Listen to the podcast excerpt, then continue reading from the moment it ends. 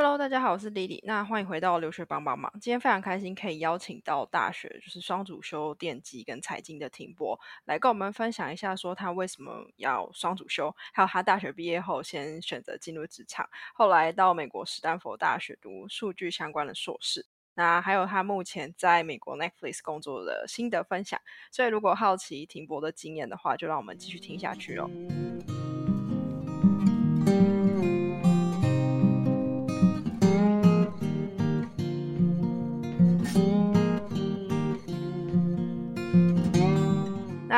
首先的话，请停博先跟我们的听众打个招呼。啊，Hello，留学帮帮忙的听众，大家好，我是停博。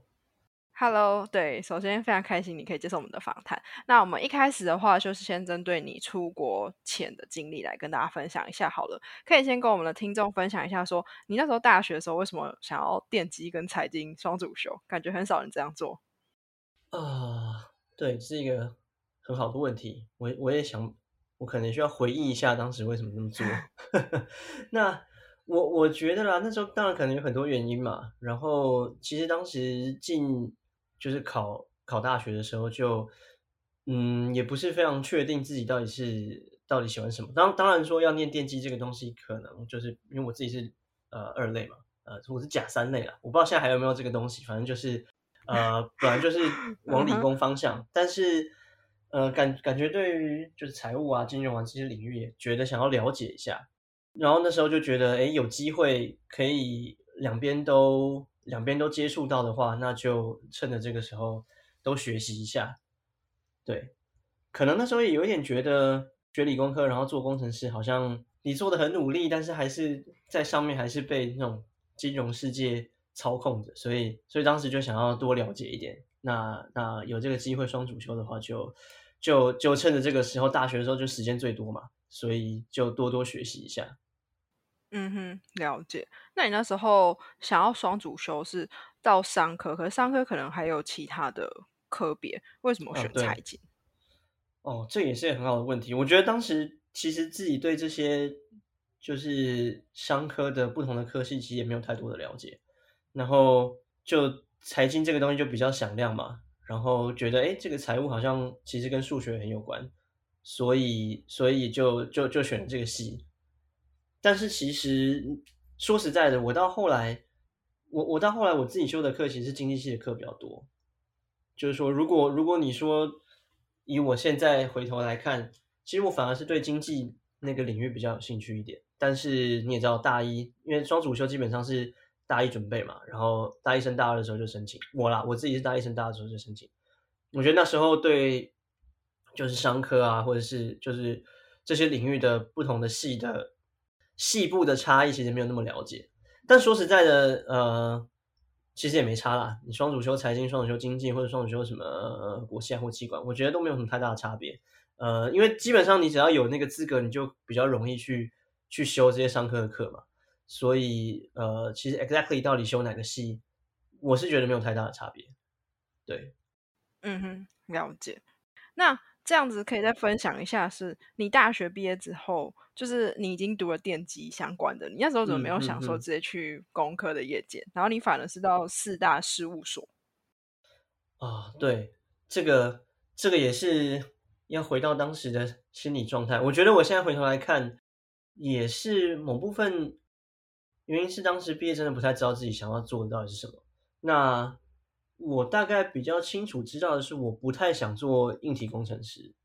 就是呃，以当时的电机系的教育，当然现在可能跟当时就不是完全一样。那当时基本上，其实现在以某种程度上也还是啦，但是当时电机系呃还是硬体的课比较多，比方说半导体啊、IC 设计啊。那我就比较清楚知道，我对这个东西并没有太大的兴趣。我可以念，但是我并不想要，呃，就是往后的人生都往这个方向做。那至于为什么会去事务所，其实有，我觉得有点机缘巧合吧。因为因为我双主修财经嘛，然后我那时候其实也修了很多会计系的课。然后我大学毕业之后，呃，有考到会计师。因为那会计师，你如果考到之后，你要让那个证照生效，你就得要有一些实务经验嘛。就他好像要求忘记了一年还是两年的经验。然后某种程度上，我也觉得 OK。那那我如果 activate 这个这个证照的话，我就我就先照着他的要求去去事务所做个几年这样子。所以，对我觉得我觉得也很难说到底到底是为什么，就是各种原因呃掺杂在一起，就就变成这个结果。了解，算是你可能接触到很多，然后又刚好有这个证照的机会，所以就先去事务所这样子。对对，然后因为那时候在会计系修课，其实感觉也蛮不错的。了解，那你那时候在会呃在呃事务所做做了一阵子之后，然后你后来就是决定可能想要去美国读书，这个决定是为什么？然后你有在台湾先做两个月左右的呃 data scientist 的实习。对，怎么去找到这个事情？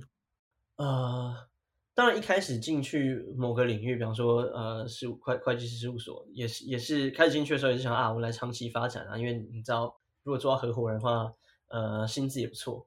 但是后来做了两三年之后，发现可能自己的个性也不是完全适合这个领域，因为你在我们在学校念书的时候就觉得哦，这个会计它有它有呃会计理论啊、公报啊那些东西，那。呃，理论做起来觉得还 OK，但是其实你到业界，尤其是商科的业界，在慢慢往上爬的过程，我自己是觉得有没有那种业务的性格还是很重要。因为我觉得 at the end of the day，尤其是事务所，你越往上爬，你从经理到到到协理到副总到合伙人，其实你拉业务会是你很重要的一个能力。但我觉得我这方面能力好像并不是我自己最强的，也并不是我自己最喜欢做的。所以我就有点想要回到理工科的领域，所以这也是我为什么会呃做几年之后想要出国念书的原因。那为什么去实习？基本上就只是想要让自己熟悉，重回到就是呃理工这个业界的比较上手啊，就是回出国念书之前想要上手一下。那找到这个实习基本上也是也是蛮运气的，就是去那时候去参加了一个资料科学年会吧。然后就认识了一些人，然后刚好刚好有人在有一个 startup 在找人吧，他们那时候他当时应该还算是 startup，那他们就在找人，他们想要成立一个 data team，那他们也没有太多，因为嗯，你知道当时我的工作经验其实就是是会计事务所嘛，并不是并不是 data science，但是我觉得那个时候那个领域也刚开始，所以他们对背景也没有太多的要求，然后我又有兴趣，所以就呃也认识了那边的的人，所以就去做了两个月。OK，了解。那你那时候做完两个月之后，就确定是要转职，然后确定要去读书吗？然后为什么就觉得嗯一定要去往这个方向走，没有想说回到会计事务所工作？你说回去吗？就没有哎，那时候就没，因为我因为就像我前面讲的，就是说，我觉得如果要在会计这个领域继续往上的话，好像跟我个人的 skill set 或是我个人的兴趣并不是太符合，因为我我我并不觉得我自己的业务能力很好，对。OK，好，那那时候你做完两个月实习之后，你自己觉得有什么收获吗？然后就是对之后的申请有什么帮助？哦，其实我是先申请了才去才去实习的，所以并没有直接影响到我申请学校。OK，那对我来说就是一个机会，就是重新上手以前熟悉的东西吧。因为你也知道，呃，你说做做这家三十要 coding 嘛，那。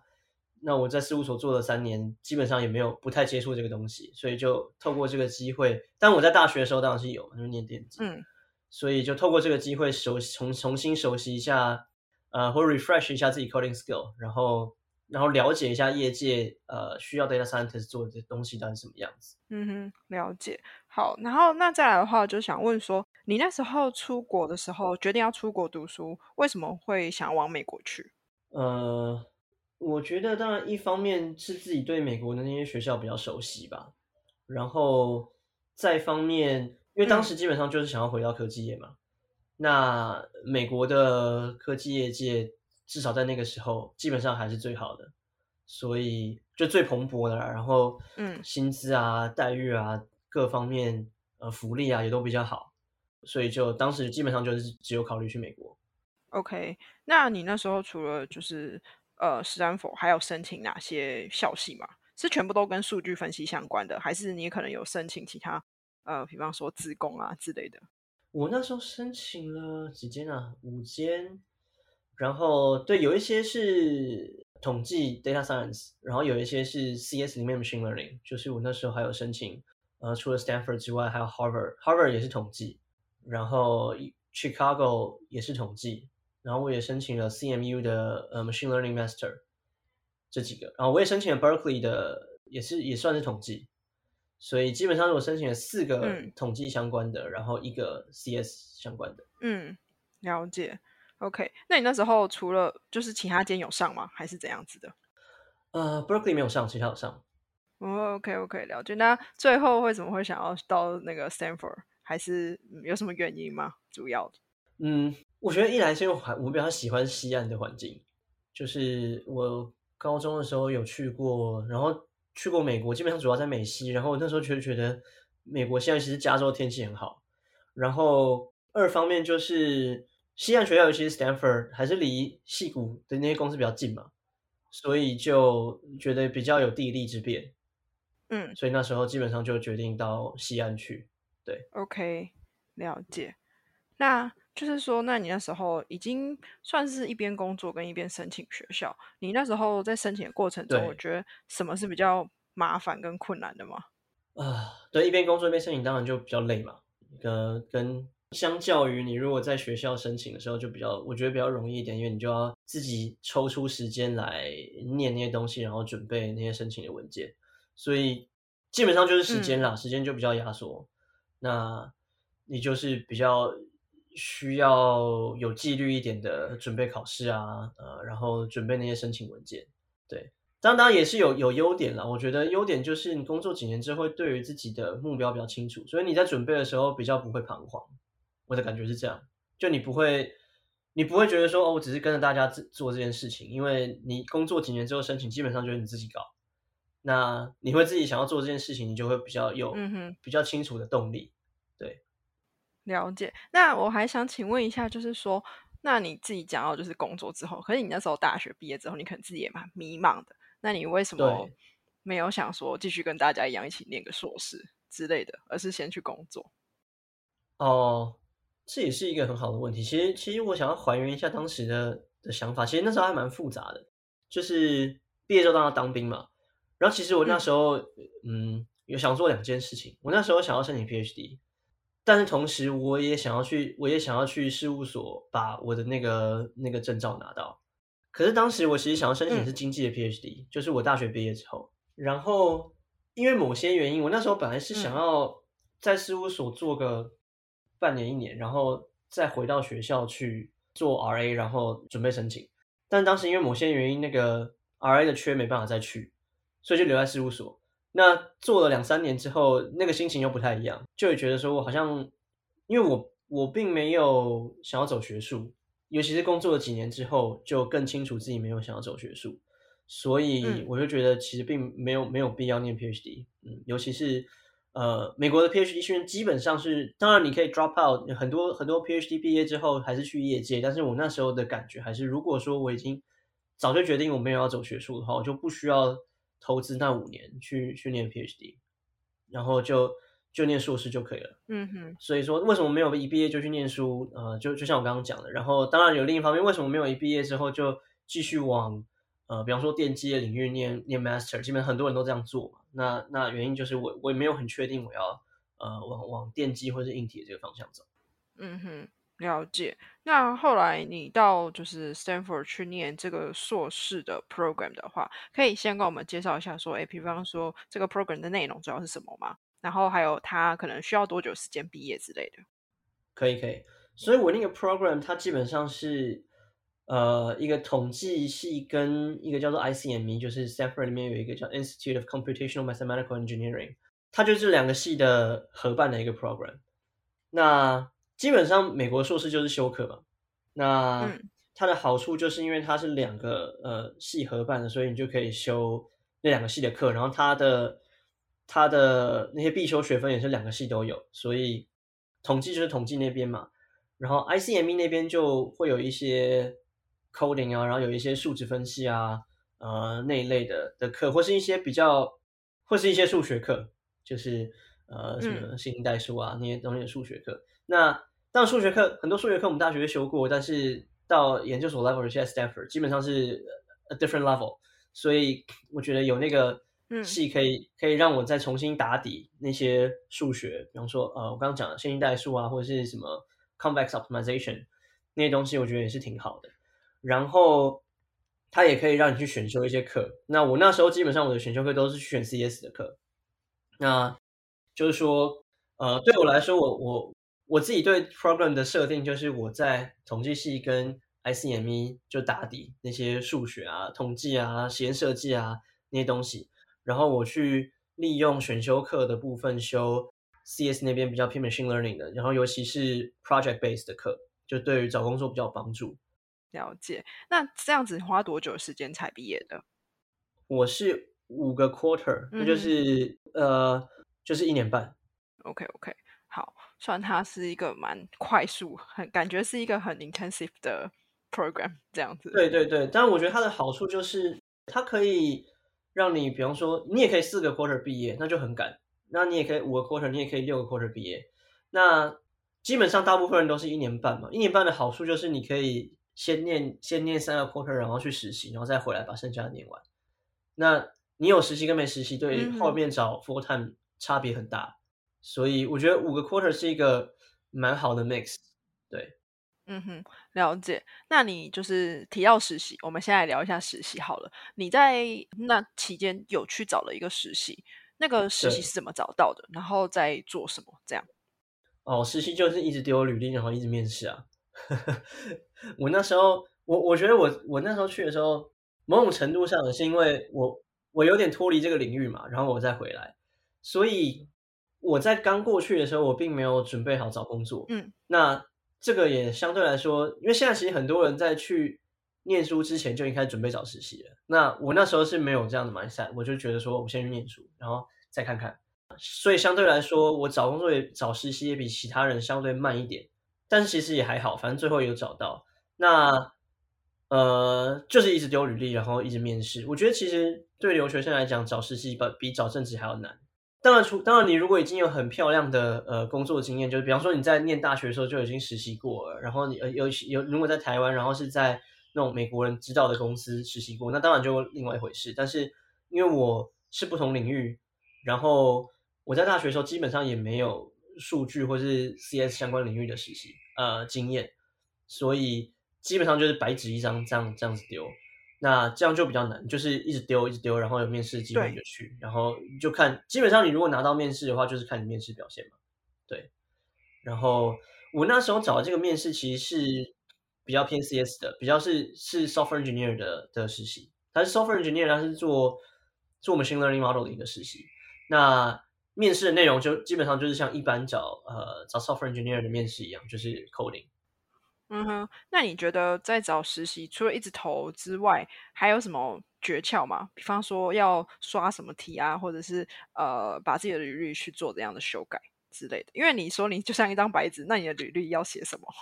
履历当然还是有写东西啊，但是我觉得就是在我看来啊，比方说美国的 HR，他们基本上不太认可台湾的公司嘛，除非他们听过，但是他们听过公司就是那些而已。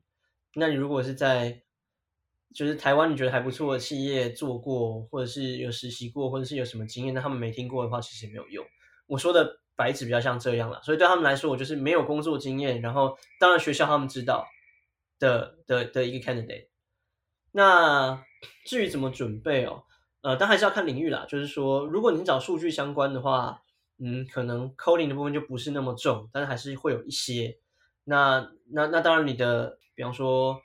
统计啊、机率啊这个方面你就要准备好嘛，因为你如果是 data scientist，其实一定呃的的的面试一定会问这个。然后如果说你又偏向 analytics 一点的话，那那你的 case study 的的能力也要好嘛，因为基本上你知道就是 data science 到 analytics 那个部分，它的 interview 很多都是 case study。那我觉得我基本上我那边就比较弱，所以我我那时候只要比较偏向这个方面的的面试，就表现的比较没有那么好。那对于在学校来讲，其实比较容易准备的就是理论的嘛，就是比方说 coding 或者是或者是数学那种几率统计。那我觉得刷题我就不需要讲太多，因为刷题就那样。那我我我其实不是刷很多题的那种人啊，就是我我我实在不是很喜欢刷题，所以呃，我我也不太知道到底是应该要呃把所有的题目都刷完呢，还是还是你就刷一些概念，然后自己概念通了就好。呃，我自己是比较偏向后者啦，就是我我不想花太多时间在刷题，所以我就能做到我就做。比方说，我把演算法复习一下，资料结构搞熟，然后写一些题目，写一些题目就是刷题的意思嘛，然后维持一个手感。所以，嗯，好处就是不用花那么多时间，而且不会那么无聊。坏处就是你可能呃面试的时候当场想。对，嗯哼哼。了解，好，那接下来的话就是回到我们这个硕士的分享。就你自己读完之后，你觉得心得感想是什么？先聊一下，就是大家的背景都是一样的吗？同学之间还是？呃，没有哎，我觉得这也是一个很好的问题。我觉得我不太知道是不是因为我们是这种 data science program 的关系，因为 data science 这个领域是比较新嘛，所以其实来的人来自各种不同的领域。有些人可能是，其实，在你看，你看，在在美国，很多走 data science 的人是经济或是政治背景，因为他们的他们的 econ 非常的量化嘛。那呃，也有金融背景的，比方说金融业做过的人，当然也有 CS 背景的，也有也有 double E 就电机的背景的，所以其实各种背景都有。然后也有刚毕业的，也有工作好几年的都有。所以我觉得同才还蛮还蛮多样化的，嗯。那如果是针对师资的部分呢？老师会跟业界有很多的连接吗？或是呃，系上会帮忙你们找一些工作的机会吗？呃，有，呃，我觉得这个分两个部分，一个就是系上的资源，一个是老师嘛。其实基本上，呃，Stepper 来讲，老师当然就当然有一些老师自己也有在搞 startup，那但是他们上课就是上课啦，他他们不会跟你扯一些其他的，所以。呃，基本上我觉得上课就是把基础打好。就算你是做期末 project，基本上也是以学术导向比较重。但是呃，Stanford 的好处是它跟业界连接很深嘛。它所谓业界连接很深，是第一个它有地利之便。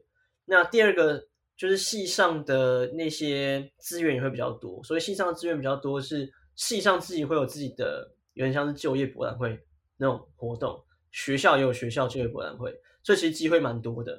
那学校就是大的嘛，学校 job fair 就比方说可能两三天，然后会有很多 recruiter 来，至少我们那时候是这样，就基本上你想到大公司都会来。那因为学校名字响亮嘛，然后又近。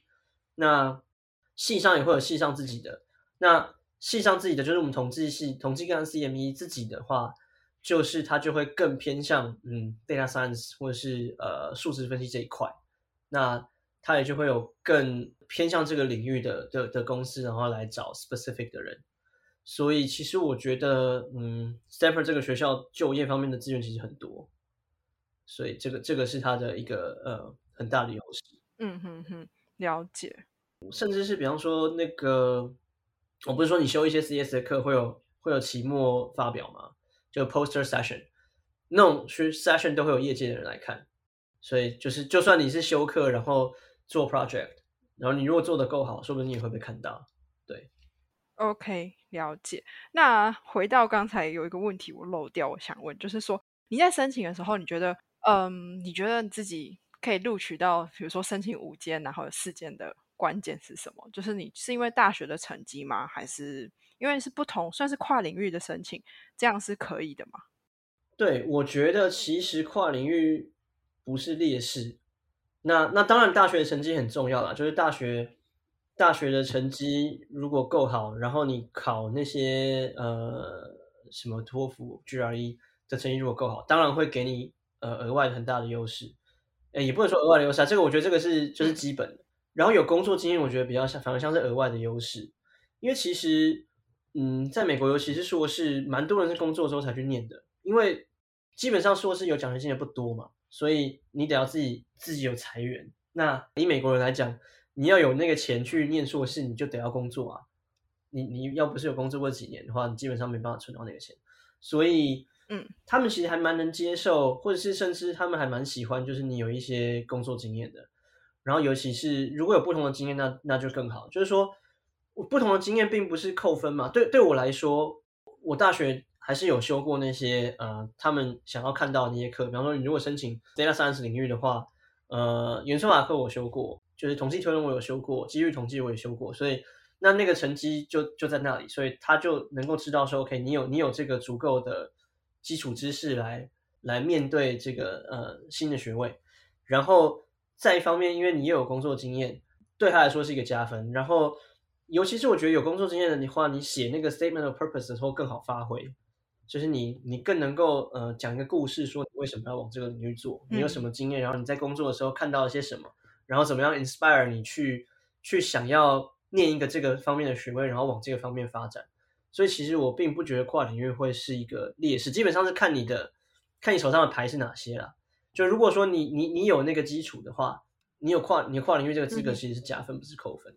对，嗯，了解。对，好，那接下来的话就要来聊聊，就是说，哎，你毕业之后的职业规划这样子。那你那时候先做完第一个实习之后，因为你刚才讲到实习超难找的嘛，那你第一份工作是在 Facebook 工作，你那时候是怎么找到的？呃，其实我我自己的感觉啊，就是你做过实习之后，后面找工作就比较容易，比较容易。In the sense，你丢履历基本上都会回，都都会得到回，都可以拿到面试。就是当你没有在美国的工作经验的时候，呃，你很长，大部分的履历丢出去都没有回应。但是当你有一两个他们认可的工作经验之后，就相对来说很容易拿到面试的机会。所以。呃，我那时候找正职的话，第一个我的实习有拿到 return offer，所以那时候基本上实习完之后就先拿到一个 offer 嘛。然后后来就嗯，还是一样透过学校的 job fair，然后还有透过一些 referral，就是因为我是在台湾工作几年之后才出国念书的，所以我那时候去念的时候，我有些同学已经在业界工作了，所以我也可以嗯想办法请一些认识的人去 refer。那 Facebook 的面试就是 refer 拿到的，所以基本上相对于找实习、找正职的时候，就比较不需要海投。就是如果你有拿到不错的实习，然后你也做的不错的话，然后再加上如果你有拿到 return offer，基本上就不太需要投那么多，就是你只投你面试到了会想去的公司就好，这样子。我我至少我那时候是这样。了解。那后来是怎么决定去 Facebook 工作的？就是你可能有拿到其他的 offer，但是后来决定到这间公司的原因是什么？然后那时候做的职缺内容是什么？是 software engineer 相关还是数据相关？这样是是 data scientist 是数据相关。对我那时候的几个 offer，嗯，我就不讲其他的了。我那后面主要在考虑的就主要两个嘛，一个就是 Facebook 做 data scientist，然后另外就是回去原本呃实习的 Salesforce 做 software engineer。那基本上那时候决定 Facebook 的原因，当然有一部分是觉得想要去 Facebook 做做看。呃，当时 Facebook 还是日正，就是声势如日中天的时候嘛。然后在一方面也觉得说自己念的是 Data Science 的学位，所以想要往 Data Science 的领域呃去规划往后的呃职涯。因为我觉得我那时候的感觉是我，我当然可以做 Software Engineer，但是我觉得我。相对于做 software engineer 比起来，做 data scientist 更有 competitive advantage。就说我觉得我的 skill set 不只是在 coding，然后我可能还对于就是数学啊，然后分析啊更有兴趣一点，所以就想要往 data scientist 的这个方向发展。嗯哼，了解。所以那时候算是在二选一之下选择了 data scientist。那你那时候工作了一段时间，你自己觉得在美国的？大公司工作下来的感想是什么？我其实觉得蛮好的啦，就是因为我自己在台湾工作过嘛。当然，当然我在台湾的时候是一个不同的产业，所以不能够直接比较。但是我觉得工作文化上，觉得自己受到尊重的比较多嘛。那大公司的好处就是它资源丰富，那福利也比较好。然后对于留学生来讲，一个比较现实的考量是身份嘛。那大公司也比较容易拿到身份。就是你不会做到一半，然后公司忽然不行了，因为比方说，OK，你要申请绿卡，那这个东西就是一个两三年的过程嘛。那你至少要确保你在两三年，这两三年有在这个同样的公司工作，然后公司的状况也都还 OK，所以这个是一个比较现实的考量，对于大公司 versus 小公司来说。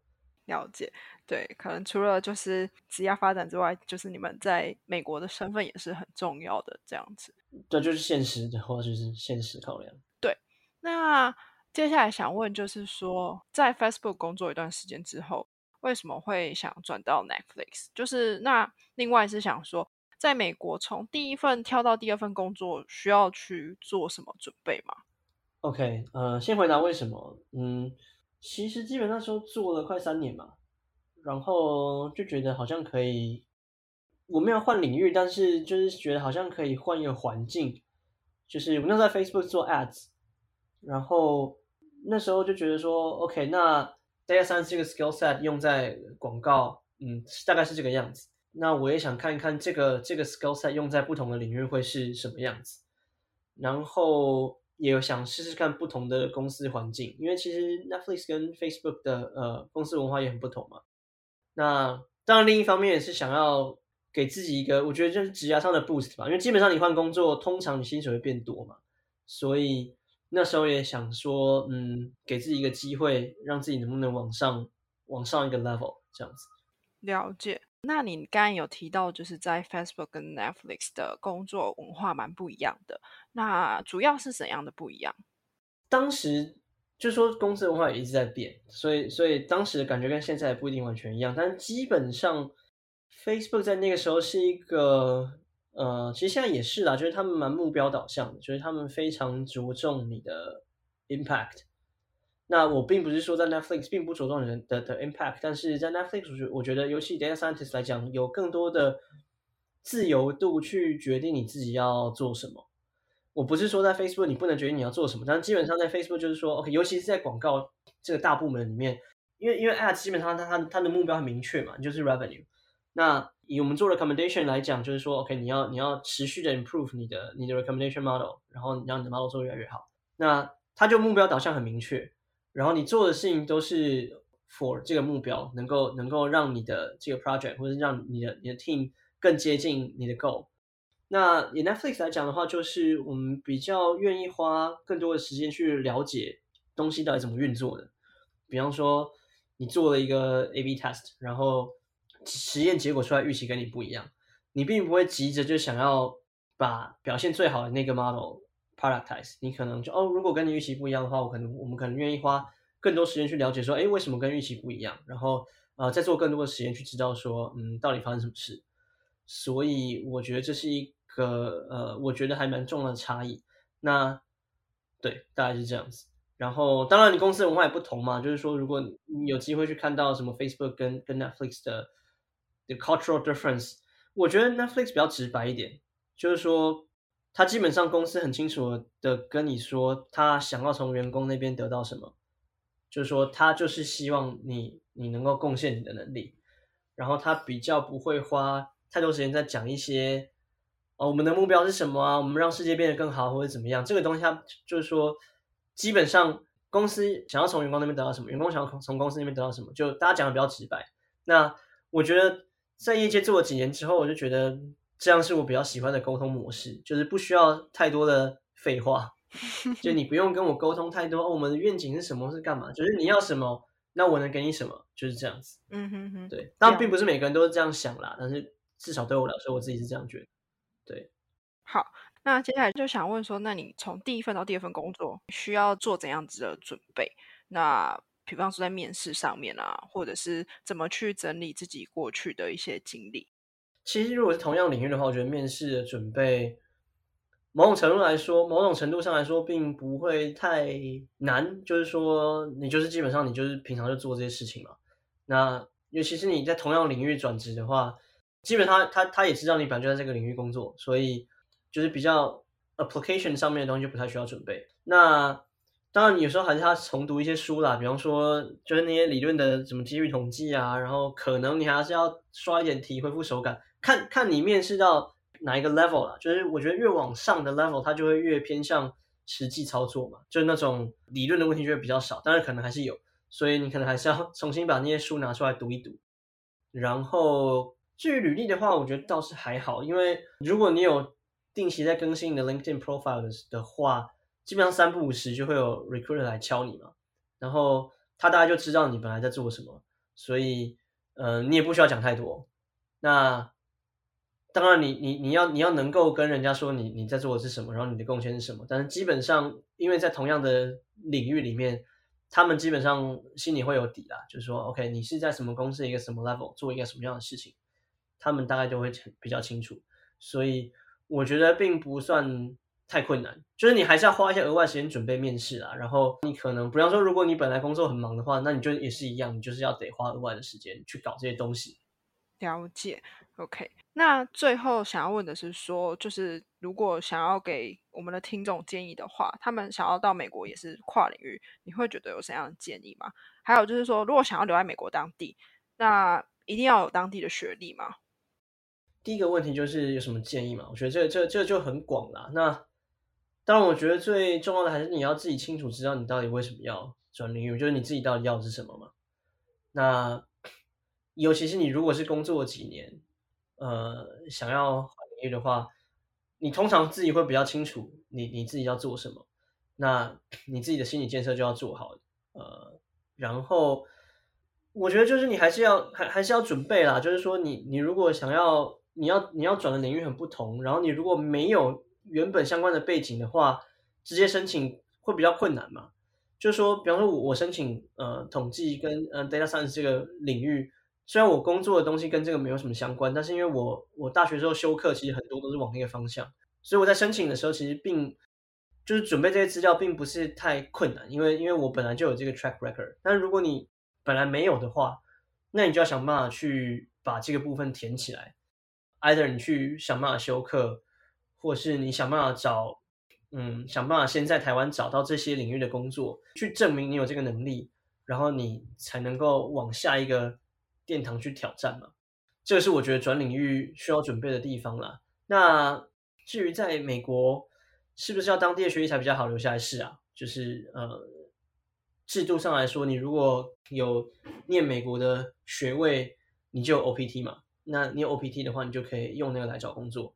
你如果想要直接找美国的工作，当然也是可以。但是我觉得他们这种这种国际 hiring 基本上都是找比较 senior level 的，他并不会特别去找一个 entry level 的人，然后从国外找，对他们来说很麻烦。因为你一个美国公司，你要找外国人来，你会有一些额外的成本嘛？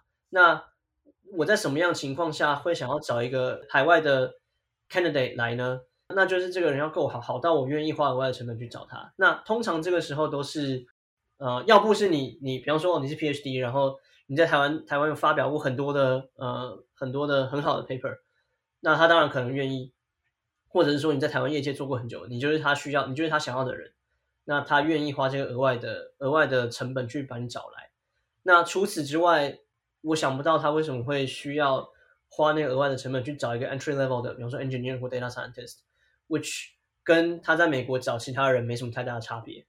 那这样情况下，你就没有你就没有比较优势嘛？那你可能就得要透过到美国去念书，来让你自己有这个身份，然后让你自己被看见。对，那当然，你如果假设你的最终目标是要去美国，你不一定要直接去嘛。比方说，你可以先去到其他的国家，有很多人也是这样，就比方说，哦，先去到其他亚洲国家，呃，比方说有些很多中国的朋友，他们是先去新加坡，然后再从新加坡到到美国。那我我对新加坡的流程不是很熟悉，但是。就是说，你可能也不一定要一步，或者你在亚洲的其他地方，然后在或甚至你在台湾的某个公司做，比方说 Google 或或或雅虎或者什么的，然后做几年之后再找个机会，然后 transfer 到美国去，这也是可以的。嗯哼哼，了解。OK，好，然后那最后想问你一个问题，就是说你刚才也是有提到，就是说，哎，公司工作可能一段时间就会想要可能到不同的领域试看看。一样都是在 data science 里面，只是不同公司。那你自己下一步你会有想要往哪个方向前进吗？嗯，我觉得我应该还是会留在 data science 这个领域，但是因为我我也做了五年多，那当然你你工作到这个 level，你就会下一个问题可能就是说，OK，你要继续在 IC，所 IC 就是 individual contributor 这个领域再往下深耕呢，还是你要开始往 manage manage manage people managing track 去去转，那我我现在还没有答案，但是我觉得这基本上你做了五六年是科技业，做了五六年之后，你开始会面对到的问题，就是说已经不只是不只是你工作的领域，而是你工作的性质是要继续纯粹做一个 engineer，或者是开始呃往管理那个方向走，那。Data science 的话就更更广一点，就是 data scientist 有些人做了五六年之后会转 PM，那这个也是这个也是一种方向，就是说呃，因为 data science 你基本上是很多 data scientist 就是在 engineer 跟 PM 中间嘛。那你你会看到两个领域不同的，然后有一些 data scientist 他就会觉得，OK，PM 这个工作，呃，可能更有趣一点，就是说你可以，因为很多 data scientist 就是说很多目标是要 drive product，那你如果真的要 drive product 的话，你就可以往 PM 走。那当然你可以留在 data science 这个领域，然后继续的在技术上深耕，或者你可以留在 data science 这个领域，然后往 manager 这个方向转。那对我我也没有答案，所以我也没办法再再再讲太多。但是基本上我可以分享我现在的心理的问题，对，大概就是这些。嗯哼，了解。OK，好。但就是可能因为这些可能可以跨到这些，然后你可能就过一阵子你有答案之后，你可能就会往哪个方向前进这样子。对，好，那今天的话呢，就非常开心，停播来跟我们分享呃他的经验，其实就是非常的丰富。然后从台湾到美国这样子。好，那今天的访谈就到这边喽，谢谢停播。OK，谢谢 Lily。